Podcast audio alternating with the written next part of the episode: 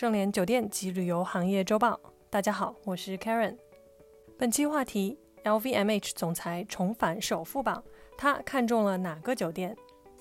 五月二十四日，据福布斯报道，法国时尚大亨 LVMH 首席执行官伯奈德·阿诺特一度超越杰夫·贝佐兹，成为世界首富。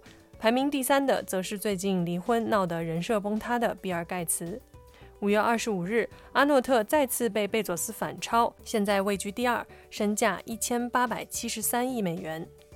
早在四月十三日，LVMH 发布亮眼一季报，当季销售额猛增，甚至超越了二零一九年一季度。即疫情冲击全球经济之前的水平，作为第一个疫情后复苏强劲的奢侈品供应商，LVMH 的最新财报令分析师对奢侈品行业的反弹充满希望。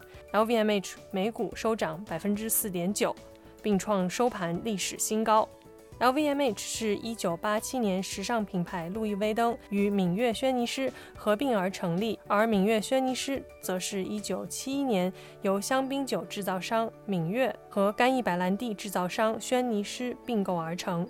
虽说 LVMH 主要的业务仍然聚焦在奢侈品零售上，但是这个集团涉及的业务之广泛，完全覆盖了我们熟知的酒店及餐饮行业。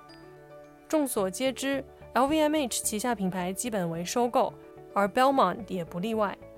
创办于1971年，Belmont 的前身为 Orient Express Hotel Limited，东方快车集团，在2014年改名为 Belmont Limited，拥有威尼斯、新普伦东方快车，在伦敦、巴黎、苏黎世、因斯布鲁克、威尼斯一线运营举世闻名的豪华列车专线。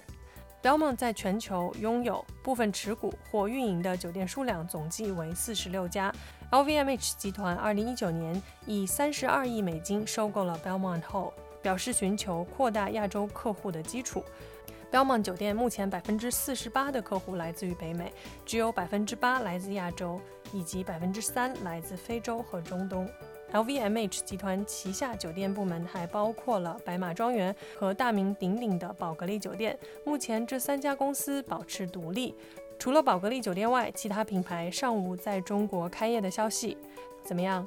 是不是已经迫不及待想要去旅行了呢？本文部分内容来自 Business Traveler、Belmont 酒店官网以及华丽志杂志。感谢收听本期内容。如果喜欢节目，请别忘了为主播分享一下。我是 Karen，我们下周见。